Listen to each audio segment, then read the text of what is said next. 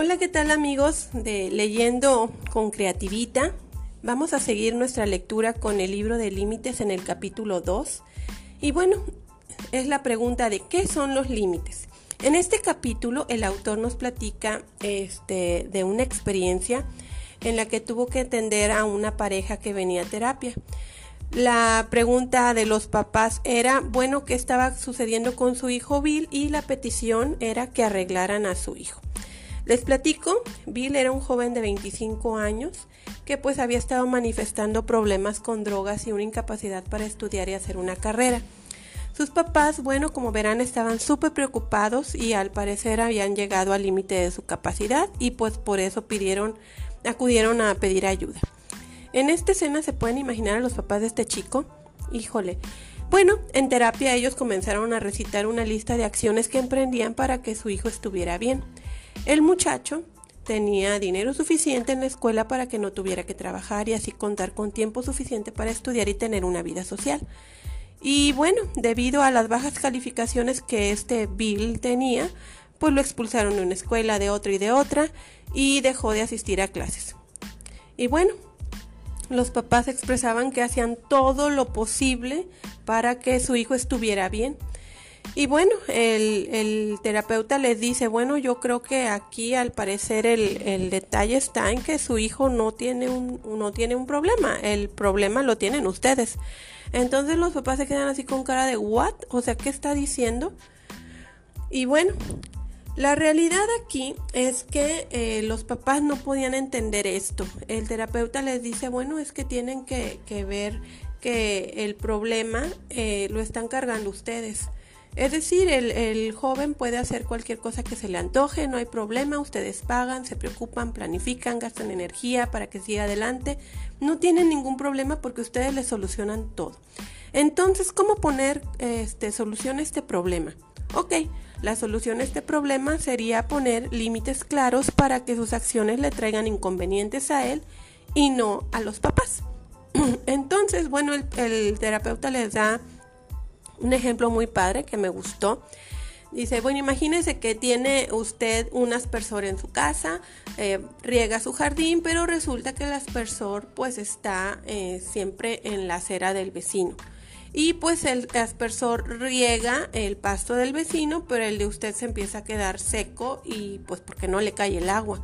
¿Por qué? Porque está regando el patio del vecino y el del vecino pues está verde bien y el vecino ni siquiera se ocupa en regarlo. ¿Por qué? Pues porque usted se ocupa de estarlo regando por él. Entonces él no tiene que hacer ningún esfuerzo. Algo semejante está pasando con su hijo.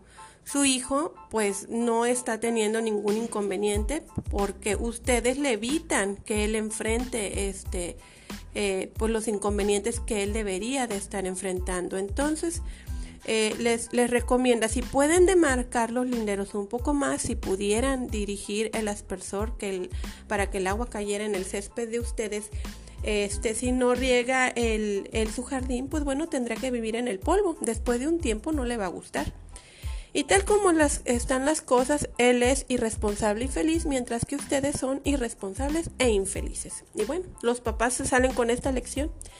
Y bueno, ya entrando en materia, los siguientes temas que vamos a ver en este capítulo este, son eh, linderos invisibles y responsabilidad, lo que soy y lo que no soy, y hacia los demás y de uno mismo, y lo bueno por dentro, lo malo por fuera. Y bueno, este, vamos a comenzar con esto de los linderos invisibles y la responsabilidad. En el mundo físico los límites son fáciles de ver. Ejemplos de límites son físicos, las vallas, las señales, los muros, los fosos con cocodrilos, los jardines bien cuidados.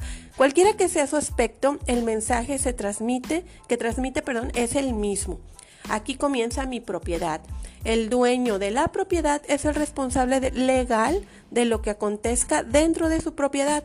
Así con nuestra vida, hay límites que no son tangibles, pero no por ello dejan de existir.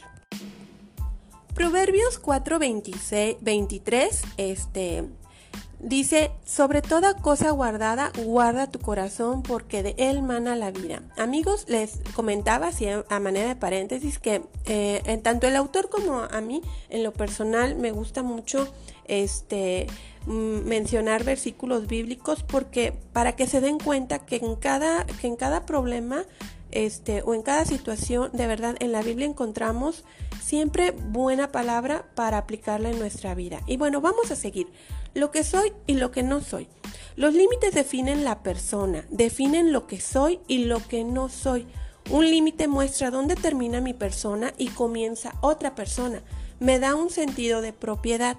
Tengo libertad cuando sé cuál es mi dominio y mi responsabilidad.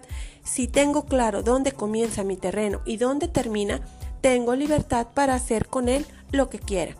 Piensen en lo confuso que sería si les pidieran a alguien cuida mi terreno, pero que no les diga dónde termina y dónde empieza. Sería algo confuso y hasta peligroso. Los límites, además de mostrarnos nuestras responsabilidades, nos ayudan a definir con claridad lo que nos corresponde a nuestra propiedad y de lo que somos responsables. Por ejemplo, no somos responsables por otras personas. Nunca se nos obliga a ejercer control sobre otros. Aunque, siendo sinceros, ¿cuánto tiempo y energía gastamos intentándolo? Siguiente. Hacia los demás y de uno mismo. Cada uno tiene responsabilidad hacia los demás y hacia uno mismo. Nuevamente eh, voy a, leerles este de Gálatas 6, 2 al 5. Dice así textualmente, ayúdense unos a otros. ¿Cómo es esto? Bueno, muchas veces los otros, entre comillas, tienen cargas demasiado agobiantes. No tienen la fuerza ni los recursos o el conocimiento para llevar esa carga, necesitan ayuda. Todos tenemos responsabilidades que solo podemos asumir personalmente. Hay algunas cosas que nadie puede hacer por nosotros. El significado de este pasaje en Gálatas este, puede aclararse si tomamos en cuenta que el original griego utiliza dos palabras distintas para ver lo de cargas. Este, la primera parte en el versículo 2 se refiere a exceso de carga y bueno, se refiere a pesos agobiantes que nos inclinan hacia adelante y estas cargas se asemejan a enormes rocas, nos pueden aplastar, nos quebraríamos la espalda. Necesitamos ayuda para estas para soportar estas rocas que pueden ser, por ejemplo, tiempos de crisis, una tragedia en nuestras vidas donde realmente nosotros no podemos solos. En el versículo 5 de la cita de Gálatas 2 al 5, eh, la palabra griega cargar significa eh, llevar una carga liviana o el trajín del diario vivir. Los problemas surgen cuando las personas actúan como si sus excesos de carga fueran cargas cotidianas y rechazan la ayuda o creen que sus cargas livianas son rocas que no deberían de cargar. Cualquiera de estas dos cosas produce dolor constante e irresponsabilidad. Y para no vivir siempre afligidos o, irresponsables, es importante determinar lo que yo soy, cuáles son los alcances de mi responsabilidad y dónde terminan los límites de los demás. Esto es bueno y nos sirve muchísimo para cuando alguien nos pide ayuda, bueno, saber hasta dónde, ¿verdad? Y bueno, vamos a seguirle para, para no entretenernos mucho. Eh, lo bueno por dentro, lo malo por fuera. Los límites nos ayudan a demarcar nuestra propiedad para cuidarla. Nos ayudan a cuidar nuestros corazones con toda diligencia. Necesitamos almacenar nutrientes dentro de nuestros linderos y mantener afuera lo que nos perjudique. En síntesis, los límites nos ayudan a mantener lo bueno por dentro y lo malo por fuera. Protegen nuestro tesoro. Al ver, a veces tenemos lo malo por dentro y lo bueno por fuera. En tales circunstancias necesitamos ser capaces de abrir nuestros límites para permitir la entrada de lo bueno y la salida de lo malo. En otras palabras, las cercas necesitan puertas. Por ejemplo, si no tengo si yo tengo alguna pena guardada, eh, algo que, realmente está en mi corazón y que me está oprimiendo, pues necesito confiárselo a alguien eh, para que pueda ser sanado. Y bueno, Nuevamente abrimos paréntesis para este, compartirles. Primera de Juan 1.9 dice, si confesamos nuestros pecados, Él es fiel y justo para perdonarnos y limpiarnos de toda maldad. Y en Santiago 5.16 dice, confiesen eh, sus ofensas unos a otros y oren unos por otros para que sean sanados. Bueno, yo me pongo a pensar en esto. ¿Alguna vez alguien ha estado en alguna terapia psicológica? Bueno, les voy a confesar que yo sí. eh, algo este, en una terapia, bueno, uno habla y habla y habla y habla y se desahoga. Y pues está en la búsqueda de la solución, pues con un guía que en este caso es el, terapeuta. Y bueno, yo me pongo a pensar en esto conforme a lo que está, eh, leímos de Primera de Juan y Santiago, lo bueno que es Dios al, al saber nosotros cómo este, necesitamos de esto. Qué bueno es Dios que sabe que como personas necesitamos esto y que en la Biblia nos da la solución, la oración. Híjole, es que al estar orando hablas y hablas y esos tiempos con Dios la verdad son maravillosos. Y bueno, vamos a regresar a nuestra lectura. Cuando lo bueno queda por fuera, todo lo que necesitamos es abrir las puertas para dejarlo entrar. Jesús se refiere a esto como recibirlo a Él y a su verdad. En Apocalipsis 3:20, Él dice, yo estoy a la puerta y llamo. Algunas personas tienen cosas buenas para darnos y necesitamos abrir nuestro corazón de par en par para recibirlas. Los límites no son murallas. La Biblia no dice que debemos amurallarnos, más bien dice que seamos uno.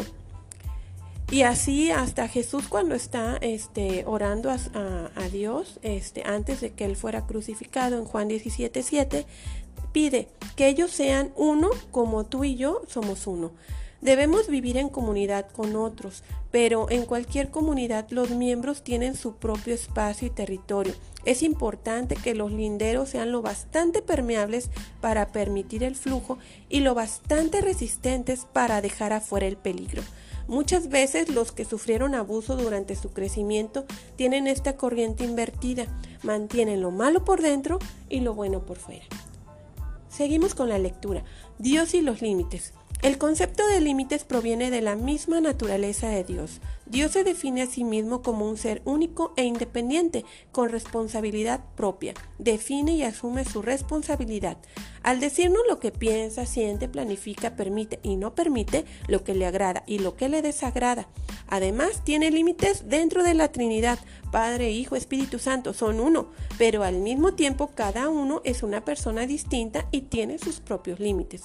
De la misma manera que nos entregó su semejanza, vemos en Génesis 1.26, nos entregó la responsabilidad personal dentro de ciertos límites. Quiere que gobernemos, subyuguemos la tierra y seamos mayordomos y responsables de la vida que Él nos encomendó.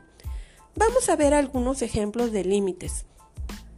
Definiendo, límite es aquello que nos permite diferenciarnos de otra persona o nos muestra dónde comienza y dónde termina nuestro ser. A continuación, le vamos a, dar algunos ejemplos de límites. La piel. La piel es el límite principal que nos define.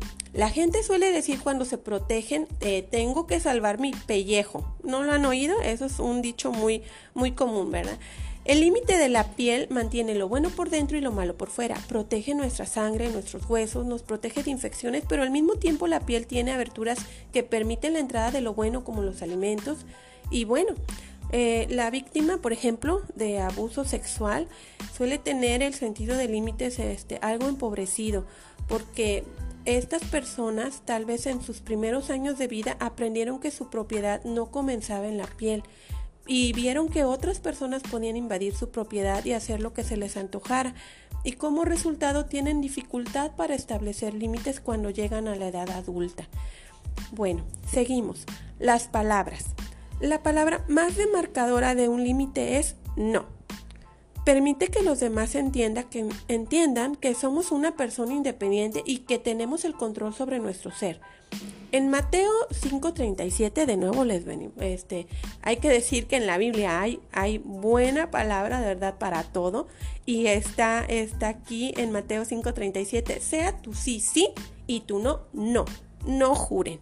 Y en Santiago 5:12 dice, tú sí sea sí y tú no, no, para que no te condenes. No es una palabra de enfrentamiento. Por ejemplo, si alguien te invita a participar de algo indebido, pues tu no puede detener la presión en caso de abuso. Las personas con límites débiles tienen dificultad para rechazar el control, la presión, las exigencias y a veces las verdaderas necesidades de otros. Sienten que si dicen no a alguien pondrán en peligro la relación con esa persona, por lo que sumisamente acceden a peticiones aunque en su fuero interno lo resisten. En ocasiones una persona puede obligarlos a hacer algo, en ocasiones este que no querían hacer. Y si no debemos, si no sabemos cómo decir no a esta fuerza externa o interna, hemos perdido el control de nuestra propiedad y no podemos ejercer el dominio propio. Las palabras también definen nuestra propiedad a los demás cuando manifestamos nuestros sentimientos, intenciones y gustos. Es difícil que alguien conozca nuestra postura si no definimos nuestra propiedad verbalmente. Ejemplo, no me gusta que me grites de ese modo. O sea, tú estás diciendo no me gusta. Entonces estás transmitiendo un mensaje claro de cómo te relacionas y permites a los demás conocer las reglas vigentes en tu terreno. Ok, seguimos. La verdad. En Gálatas 5, en Gálatas 6, 7 dice, no se engañen, Dios no puede ser burlado. Y en el Salmo 119, 2 dice, bienaventurados los que guardan tus testimonios y con todo el corazón le buscan. Bueno, les quiero este, leer, voy a leerles textualmente cómo viene aquí en el libro, porque se me hizo muy interesante. Eh, y bueno, dice, conocer la verdad sobre Dios y su propiedad nos pone límites y nos muestra sus límites divinos. Entonces la verdad de la realidad inmutable nos ayuda a definir nuestra relación con Él. Por ejemplo, cuando leemos lo que hemos de cosechar, como lo mencionábamos en Gálatas 6, cuando definimos con respecto a esta realidad o seguimos lastimando tratando de ir en su contra. Estar en contacto con la verdad de Dios es estar en contacto con la realidad y vivir de acuerdo a esa realidad posibilitará una vida mejor. Satanás transgiversa gravemente la realidad. Recuerden cuando tentó a Eva en el paraíso para que pusiera en duda los límites de Dios y su verdad, las consecuencias fueron desastrosas. Siempre hay seguridad en la verdad, ya sea el conocimiento de la verdad de Dios como el conocimiento de la verdad sobre uno mismo. Las personas que intentan vivir fuera de, los, de sus propios límites tienen vidas desordenadas y tumultuosas. No aceptan ni manifiestan su verdadero ser. La franqueza de uno mismo constituye el valor bíblico de la integridad o la unidad la distancia física.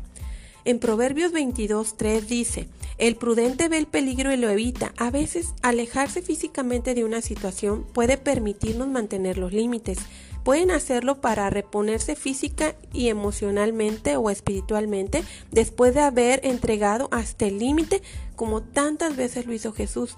Sirve también para eh, guardarse del peligro y restringir el mal. La Biblia nos exhorta a apartarnos de aquellos que continúan lastimándonos y, crean, y crearnos este, un lugar seguro.